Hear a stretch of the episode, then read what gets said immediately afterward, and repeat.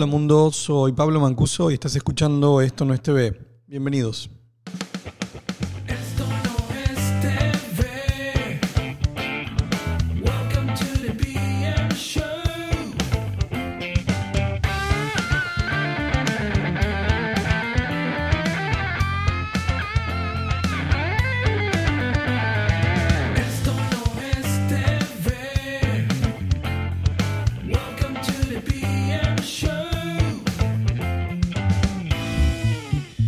Hola a todos, bienvenidos. Nuevo episodio de Esto no es TV. Este sí que es un episodio bien, bien especial. ¿eh? Yo sé que siempre digo lo mismo, porque en general, bueno, en general no, siempre tenemos a invitados de altísimo nivel. Pero este episodio es especial por dos motivos. Uno, porque en esta ocasión no voy a tener ningún invitado. Voy a estar solo, así que eso es algo nuevo. Segundo, porque esta, este episodio, esta versión, va con video. Así que eh, les cuento que los que lo escuchen o tengan el acceso vía Spotify pueden ver este episodio directamente con video. Me pueden ver en este momento. Este, eso para mí implica salir del confort a un nivel este, grande, ya que, que no soy tan amigo de la cámara. Me, me empecé a ser amigo del micrófono. Pero bueno, contento, contento de seguir innovando y de buscar eh, cosas nuevas. La idea es que mm, voy a hacer algunos episodios en video solo, revisando temas como siempre eh, actuales y quizás mm, tratando de dejar algunos conceptos más, más, más grandes. Y vamos a seguir con los invitados, obviamente, porque mm, ellos son clave y son los verdaderos expertos. Así que bueno, por eso probablemente no me escucharon por un tiempo, ahora me van a poder ver y escuchar, lo cual no es poco. Eh, voy a arrancar primero con un tema em, eh, general, la verdad que em, desde, el último episodio a, este, como siempre ha pasado de todo. En, este sentido la industria no para, no nos da respiro, así que a veces es complejo estar al tanto de, de qué está pasando mm, a, último, ¿no? Hasta el último momento. Pero sí me gustaría como introducir un concepto que es medio robado, prestado, pero también coincide con, con lo que pienso, de que empecemos a hablar de la guerra del streaming eh, 2.0 o el streaming wars 2.0. ¿Por qué? Porque como que ya estamos bastante más evolucionados en esa guerra y estamos entrando en, en otras instancias, en otras etapas, en un montón de variables que, que van a requerir que lo pensemos de, de- distinta forma. Em, sí, en su momento me, inspiró y me gustó mucho un análisis que hizo mm, Ivan Shapiro, que probablemente lo conozcan porque él es quien genera y publica un mapa de medios, eh, a, mi, a mi gusto el mejor mapa de medios que hay, eh, que ahora es bastante popular, este, que tiene bueno, básicamente la participación de las grandes compañías. Y él siempre se ha enfocado en medios, entretenimiento, y no le quedó otra que incluir a tecnología y un montón de otras compañías que, que ya forman parte de este ecosistema tan grande. Eh, después voy a publicar el, último, el último mapa, se los recomiendo a todos. Viendo esos mapas, uno entiende mucho de lo que está pasando y, y hacia dónde va todo. Y él en, este, en este punto de plantear em, el- la guerra del streaming 2.0, esta nueva etapa de, la guerra de- del streaming, este, es como hablar un poco de la evolución de la pelea, ¿no? Primero hablábamos de, bueno, de lo que fue sí, el ingreso de los jugadores de video, eh, cada vez ma- mayor cantidad de jugadores, eh, generar contenido que sea atractivo, un montón de factores que lo, lo tenemos este, mm, bien, bien claro. Pero ahora él plantea que nos estamos yendo a una etapa de, la guerra del streaming 1, que tenía como particularidad, estamos hablando de como producto solamente video, solamente eh, plataformas que se enfocan en el video cuando hoy ya estamos entrando a un nivel de multiplataformas, ¿no? de que la guerra del streaming se está abriendo a, bueno, a productos que abarcan mucho más que el video. Y usa como bueno, cuatro, cuatro claves para marcar esto. Uno es que el universo cada vez se concentra más. Esto lo, hemos tocado en varios episodios que vamos actualizando fusiones de grandes compañías este, de medios tradicionales y otras que no, que irrumpen y entran a entrar en, en un juego que no, que no conocían, pero es como que la concentración de este universo es inevitable. En ese sentido, si uno ve la evolución de este mapa que hace Iván, eh, podés ver como en, en poco tiempo cada vez hay menos globitos y hay más globos grandes que representan a, a esta concentración del universo. Entonces, eso va a ser determinante y ya lo estamos viviendo, ya lo estamos viendo. Eh, no sé si lo llegamos a hablar, pero ya de paso lo actualizo que, el último episodio a este se, se aprobó, obviamente ya estaba en vías la, fusión de Warner Media con Discovery, así que y ya está eh, en Latinoamérica, ya está haciendo efecto. El- el- el punto número dos es que este creo que sirven para todas las guerras, no solo la de streaming, es que básicamente el, cambio de una industria, casi nunca sabe de dónde viene, o, por lo menos en la nuestra es, es muy así. Y mm, como ejemplo, podríamos hablar de Musical.ly, que nadie lo vio venir, y para los que no lo saben, Musical.ly fue la primera versión, por decirlo, de TikTok. Hoy TikTok es una compañía de ByteDance, eh, uno de los jugadores a nivel de, consumo, engagement de video eh, y, de, bueno, y, de redes sociales más importante del mundo, el que más ha crecido en tiempo récord. Y sí, efectivamente creo que, que es un jugador que nadie se esperaba. No, no, no, no, no, no estaba en los planes, por lo cual hay que pensar en esta nueva, esta nueva etapa 2.0 de que van a venir cambios que quizás ni siquiera los estamos analizando. Estamos muy enfocados en, en los jugadores este, que conocemos y, bueno, probablemente van a aparecer otros. Tres, esto mm, es un concepto que me gusta mucho. Los, los disruptores van a ser irrumpidos. Eh, eh, lo planteé como disrupt- disruptors will get disrupted, que no tiene una traducción exacta, pero básicamente esto es que, por decirlo, vamos a dar un ejemplo. Netflix fue el disruptor ¿no? en la guerra del streaming, fue el que inventó prácticamente ese negocio. Este, y hoy podemos ver cómo Netflix está corriendo detrás de medios tradicionales para ingresar al modelo de venta publicitaria que ellos no lo manejaban y no lo conocían.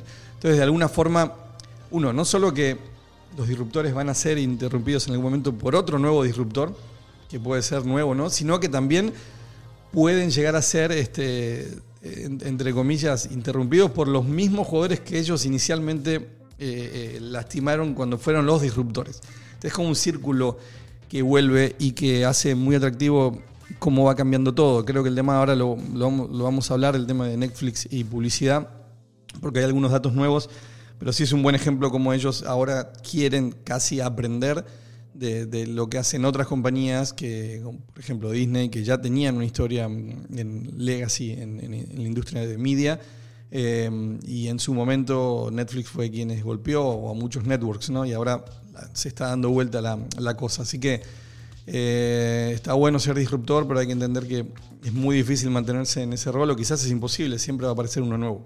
Y mm, eh, un cuarto punto, que también está quizás relacionado con, con parte del primero, es los productos, las plataformas que tengan un solo este, motivo, un solo propósito, que puede ser, por ejemplo, solo video, bajo un solo modelo, este, van a, van a, la van a pasar mal, van a, van a tener que apretarse bastante.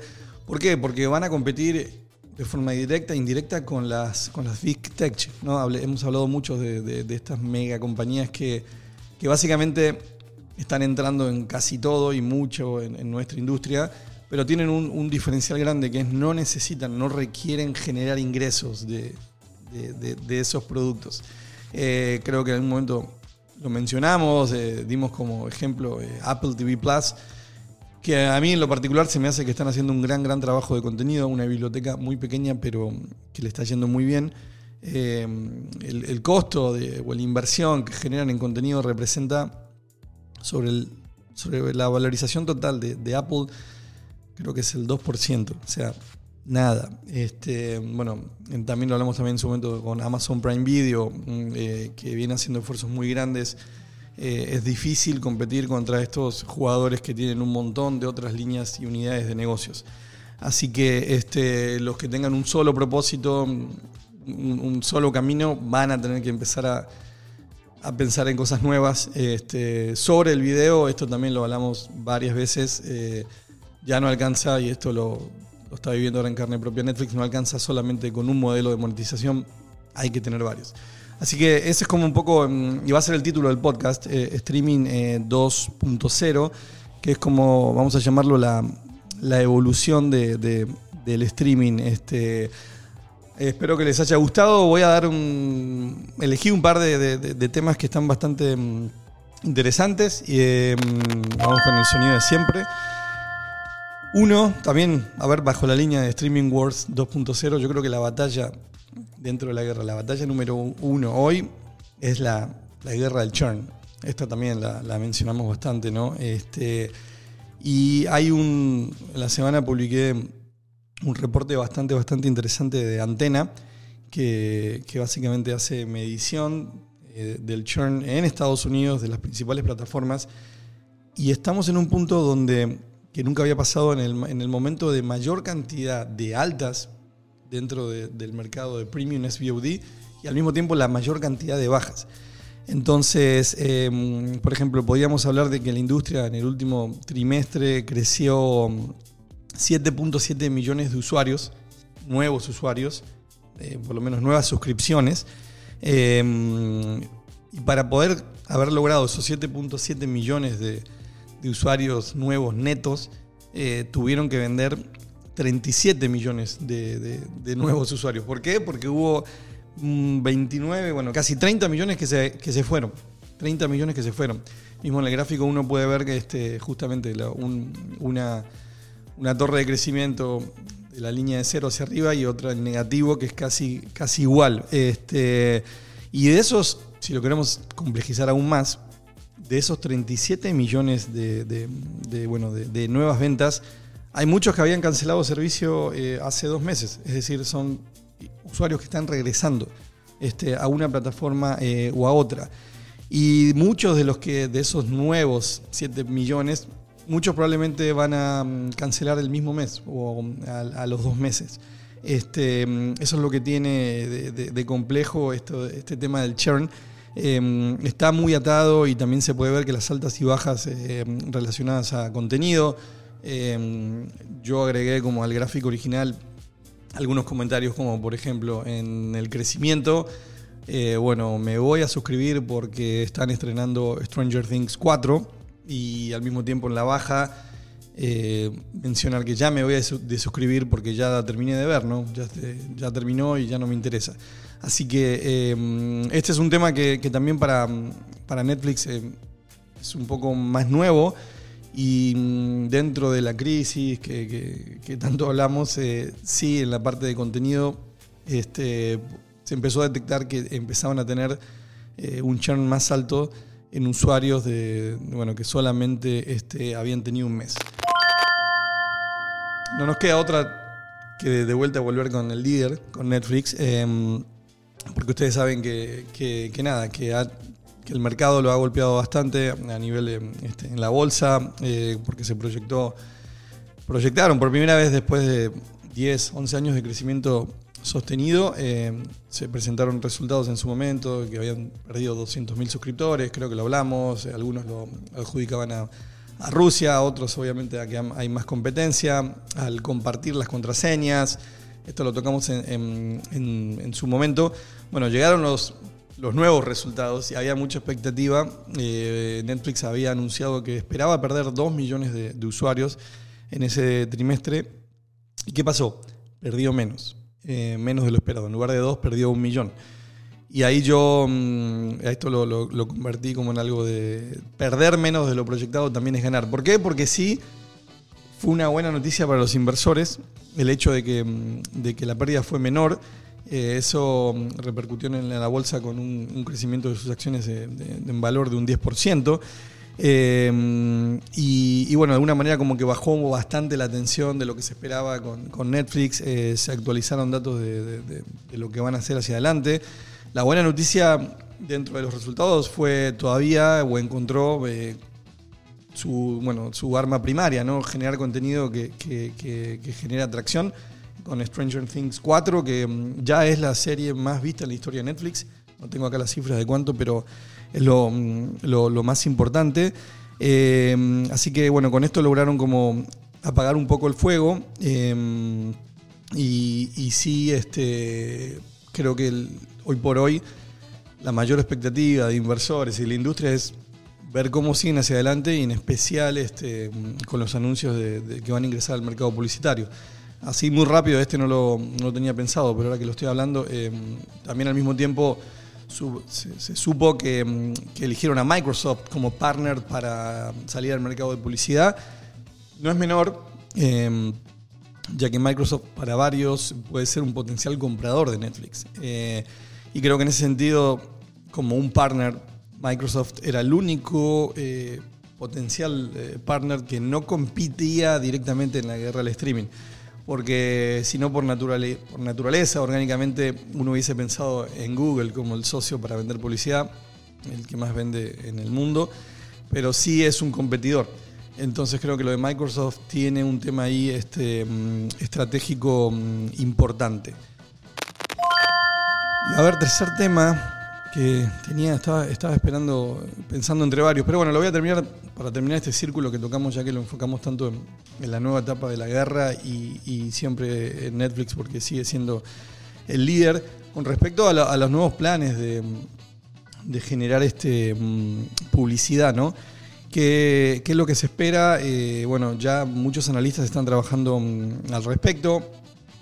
Yo ya dije lo que pensaba con que con esta nueva decisión prácticamente eh, rompieron parte de su, ADN, o por lo menos el de, el de este, Hastings, que siempre había eh, vaticinado y, utilizado el no tener eh, publicidad como parte ¿no? de, lo que es Netflix. Y ahora lo que se está hablando es que, bueno, de alguna manera han detectado un montón de usuarios que no tienen la capacidad económica y que sí quisieran ver su contenido y están haciendo esto para poder alcanzarlos a ellos.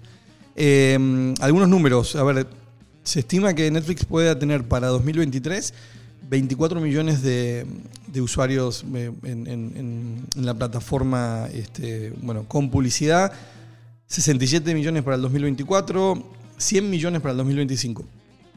Esto mm, de alguna forma proyecta como que un 30% de la base total de los usuarios de Netflix mm, van a estar dentro del plan con publicidad. Ahora, cuidado, acá no se menciona cuántos de estos van a ser usuarios que hoy están en el plan premium, el plan top, y que van a hacer un downgrade al plan eh, eh, eh, con publicidad, al plan más económico.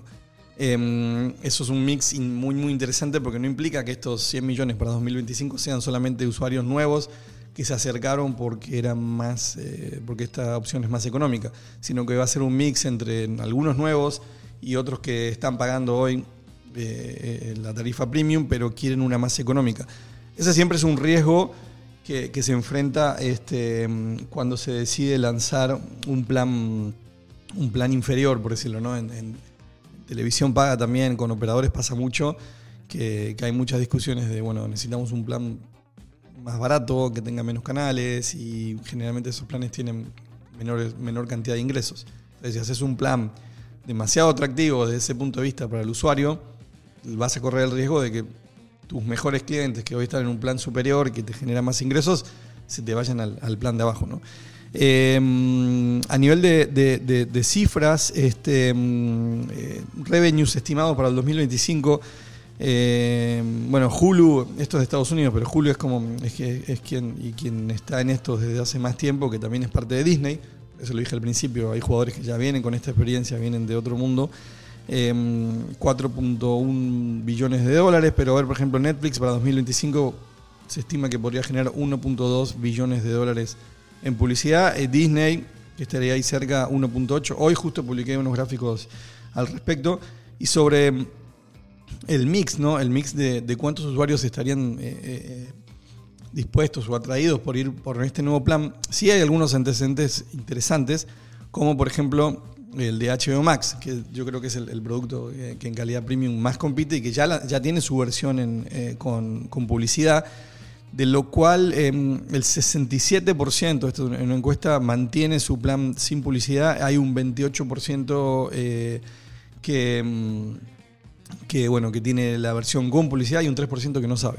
Ese, puso la tarjeta y no se acuerda. Entonces, eso hace sentido probablemente con lo que se está proyectando en la, en la cantidad de, de clientes que podrían estar eh, atraídos por ese plan.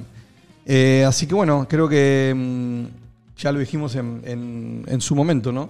Este, es, es interesante nosotros desde afuera ver cómo, cómo va a seguir. Eh, yo creo en lo personal que, que no le va a ser fácil a Netflix adaptarse a ese, a ese nuevo mundo. Pero bueno, acá estaremos. Eh, así que bueno, esto fue todo por hoy en esta nueva versión de Esto No es TV. Versión en video de vuelta. Eh, no sé cómo va a salir. Eh, así que espero que lo disfruten. Y sí, vamos a volver eh, con, con, obviamente con los episodios con invitados. Que esos probablemente van a seguir solo, solo en audio. Eh, y bueno, eso fue todo. Gracias.